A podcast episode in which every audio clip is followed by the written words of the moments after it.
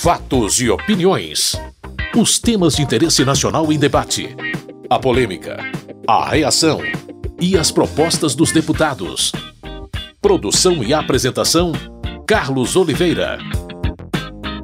Olá, meu caro, minha querida ouvinte, você que acessa o programa nos tocadores de podcast, seja bem-vindo, bem-vinda. Os temas polêmicos do ambiente das disputas políticas dominaram os debates no plenário da Câmara nessa semana. O conflito entre o Hamas e Israel ainda ditou o ritmo, mas o relatório da CPMI dos atos de 8 de janeiro também foi enredo principal dos discursos nas tribunas. Para começar, eu separei para você aqui algumas das manifestações a respeito da Comissão Parlamentar Mista de Inquérito dos atos de 8 de janeiro. Lembro que comissões mistas são formadas por deputados e senadores. Então, especificamente sobre a CPMI dos atos de 8 de janeiro, na opinião do deputado Rodolfo Nogueira, do PL de Mato Grosso, o relatório foi parcial. Um relatório revanchista. Podemos começar falando da própria relatora, que atuou firme, firme para blindar Lula, Dino e os seus cupinchas. Como uma investigação séria um dos maiores nomes do 8 de janeiro não é ouvido. Aliás, não foi só Dino que foi blindado. Qual o motivo do comandante da Força Nacional não, ter, não ser ouvido? Qual o motivo do senhor Ricardo Capelli não ser ouvido? Outro ponto que descredibiliza totalmente o relatório: onde está o indiciamento do general G. Dias, o general do Lula? Lindbergh Farias, do PT do Rio de Janeiro, por outro lado, elogiou o documento aprovado pela maioria dos membros da CPMI. Porque está muito claro para todo mundo, em especial depois das revelações da delação do tenente-coronel Mauro Cid, de que Bolsonaro era o autor intelectual, era o mandante do golpe. Não foi um movimento espontâneo. Está aqui no relatório da senadora Elisiana Gama, diferente dos que defendem os bolsonaristas. O 8 de janeiro não foi um movimento espontâneo ou desorganizado. Foi uma mobilização idealizada, planejada e preparada com antecedência. A deputada Carla Zambelli, do PL de São Paulo, refutou o pedido de indiciamento contra ela.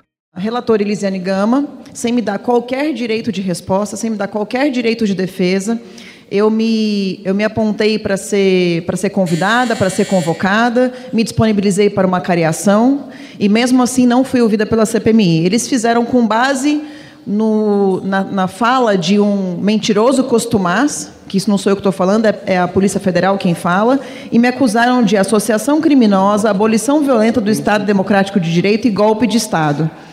Eu fico imaginando como é que uma pessoa como eu pode ser alguém tão perigosa assim, né? Golpe de Estado, abolição do Estado Democrático de Direito.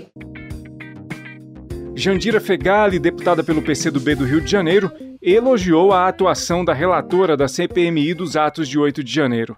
Eu falo aqui para registrar a minha total solidariedade à senadora Elisiane.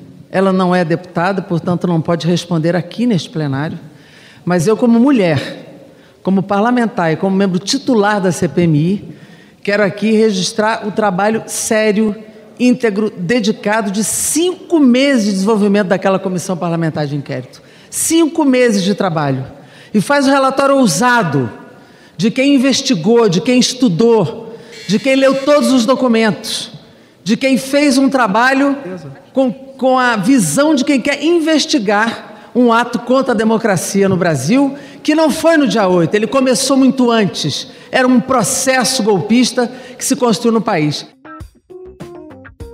Alberto Fraga, do PL do Distrito Federal, também discursou a respeito desse tema.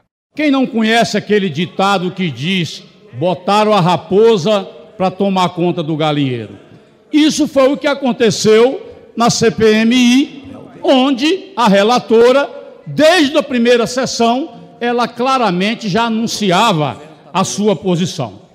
Agora, eu quero fazer uma crítica Se os nossos colegas novos de primeiro mandato tivessem ouvido os mais antigos, jamais teríamos feito uma CPMI.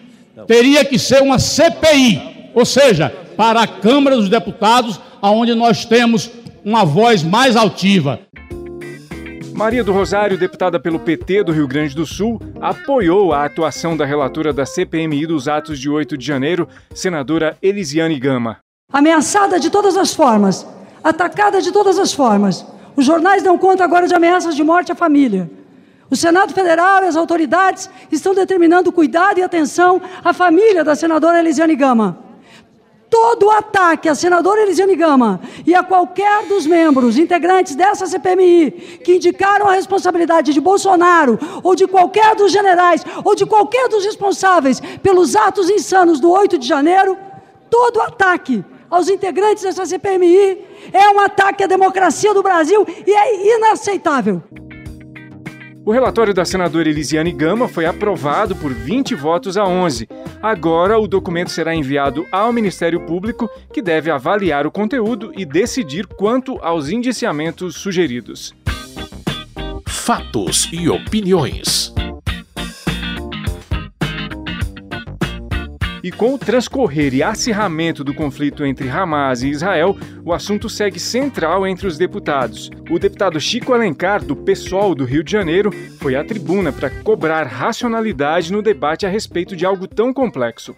O mundo explode longe, muito longe, o tempo esconde, o sol espalha e as migalhas, ou melhor, os estilhaços caem sobre todos nós. Nenhum conflito do mundo pode receber a nossa indiferença. E agora assistimos no Oriente Próximo, cada vez mais distante, a ideia ideal, aquela terra ser uma terra compartilhada entre os povos semitas todos, com as suas diferenças respeitadas, judeus e muçulmanos, palestinos e israelitas. Enquanto esse cenário ideal não chega, que se garanta o direito absoluto, já determinado pela ONU, dos dois Estados. E sem atrocidades, não há causa humana que se realize por meios desumanos. Messias Donato, do Republicanos do Espírito Santo, expressou a visão dele a respeito de Israel e do Hamas. Israel é uma nação democrática que não oprime as minorias, que respeita as diferenças, a única democracia do Oriente, curiosamente, é sempre atacada pela esquerda e por parte da boa mídia e da militância que destila o seu veneno e o seu ódio contra Israel. E exatamente ao contrário, os inimigos de Israel são os mesmos que, que matam os homossexuais, que oprimem e estupram as mulheres, que, des que desprezam os direitos humanos. Alfredinho, do PT de São Paulo, reforçou o posicionamento do governo em relação à guerra. E que em todo momento foi clara a nossa posição de defender o direito dos palestinos, que defende ter sua faixa lá é, dividida, o, criar o Estado palestino, sempre foi a luta deles, mas condenamos os ataques terroristas que fez o Hamas. E hoje mesmo saiu a notícia agora há pouco que as crianças refugiadas na escola da ONU, Palestina, foram assassinadas nos bombardeios que Israel faz sobre o Estado da Palestina. E eu não vejo ninguém lamentar as mortes das crianças palestinas. Nós estamos aqui para lamentar e não queremos que morra nem palestino nem israelense. O deputado Pompeu de Matos, do PDT do Rio Grande do Sul, discursou para lamentar as consequências calamitosas do conflito. Eu quero expressar aqui, presidente, a minha solidariedade ao povo de Israel, ao povo judeu, que foi agredido da maneira mais brutal que se possa imaginar que alguém possa ter sido. Quero também expressar minha solidariedade incondicional ao povo palestino que também está sendo agredido de maneira dura, de maneira que não merece, coisa que é difícil de ser compreendido. E quero estabelecer aqui, presidente, o meu repúdio veemente às ações do Hamas. Na verdade, Israel e palestino, palestino e israelense, na essência, é um povo da mesma origem, da mesma família. Tem israelense, filho de palestino, palestino, filhos de israelense. General Girão, deputado pelo Rio Grande do Norte, criticou a resolução que o governo brasileiro tentou aprovar no Conselho de Segurança da ONU. Uma vergonha mundial. Não satisfeito em externar seu contorcionismo ideológico para não reconhecer o Hamas como grupo terrorista, o governo do PT demonstra sua paixão por ditadores e grupos extremistas no Conselho de Segurança na ONU e faz o Brasil passar vergonha. Barão do Rio Branco deve estar altamente ofendido em, sua, em suas memórias. Presidindo o Conselho Internacional de Segurança, o Brasil apresentou uma proposta de resolução que recebeu o veto rigoroso dos Estados Unidos e outras nações. Tudo porque o PT, além de não reconhecer o Hamas como terrorista, não fez uma afirmação de assegurar o direito de Israel se defender dos ataques do Hamas. Helder Salomão, do PT do Espírito Santo, comentou o veto dos Estados Unidos à resolução sugerida pelo Brasil. Que foi o único voto contrário no Conselho de Segurança da ONU para a criação de um corredor humanitário para salvar vidas de crianças, de mulheres, de idosos, de pessoas que estão em risco e por ter assento permanente na ONU, mesmo sendo o único voto contrário, ele tem o direito de veto.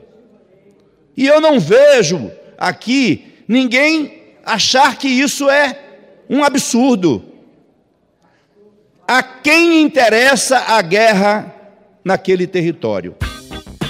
Fatos e opiniões. Fora os debates políticos, o plenário ratificou vários acordos assinados pelo Brasil com outros países e organismos internacionais, todos com apoio quase total. Inclusive, um dos projetos foi o que autoriza a entrada da Bolívia como membro permanente do Mercosul.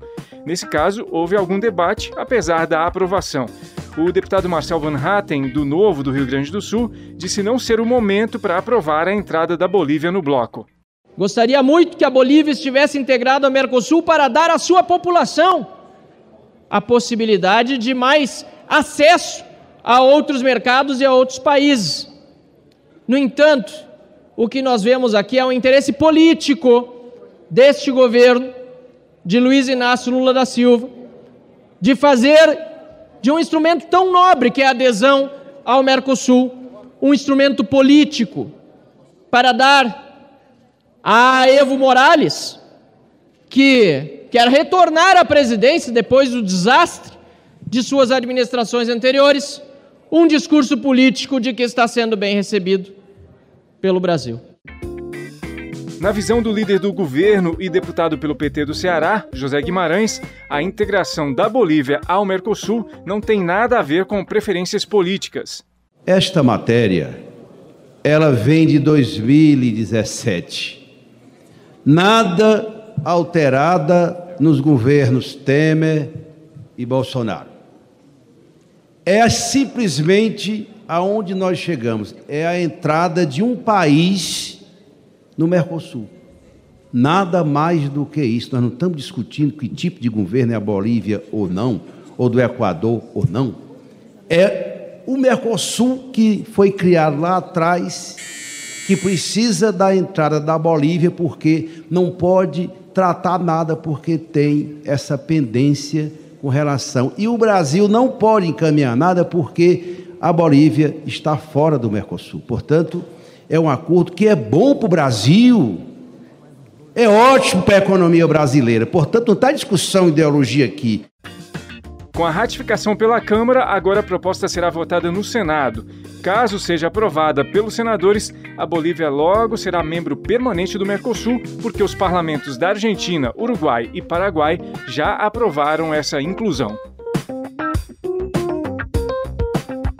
É isso, meu caro, minha querida ouvinte. Para ter mais detalhes sobre todas as votações da semana, rever ou ouvir os debates que aconteceram no plenário, acesse o site www.câmara.leg.br.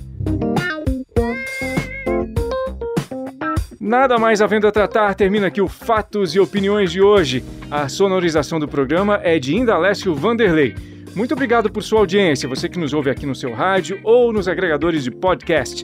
Tudo de bom e até a próxima semana. Fatos e opiniões. Os temas de interesse nacional em debate. A polêmica, a reação e as propostas dos deputados. Produção e apresentação: Carlos Oliveira.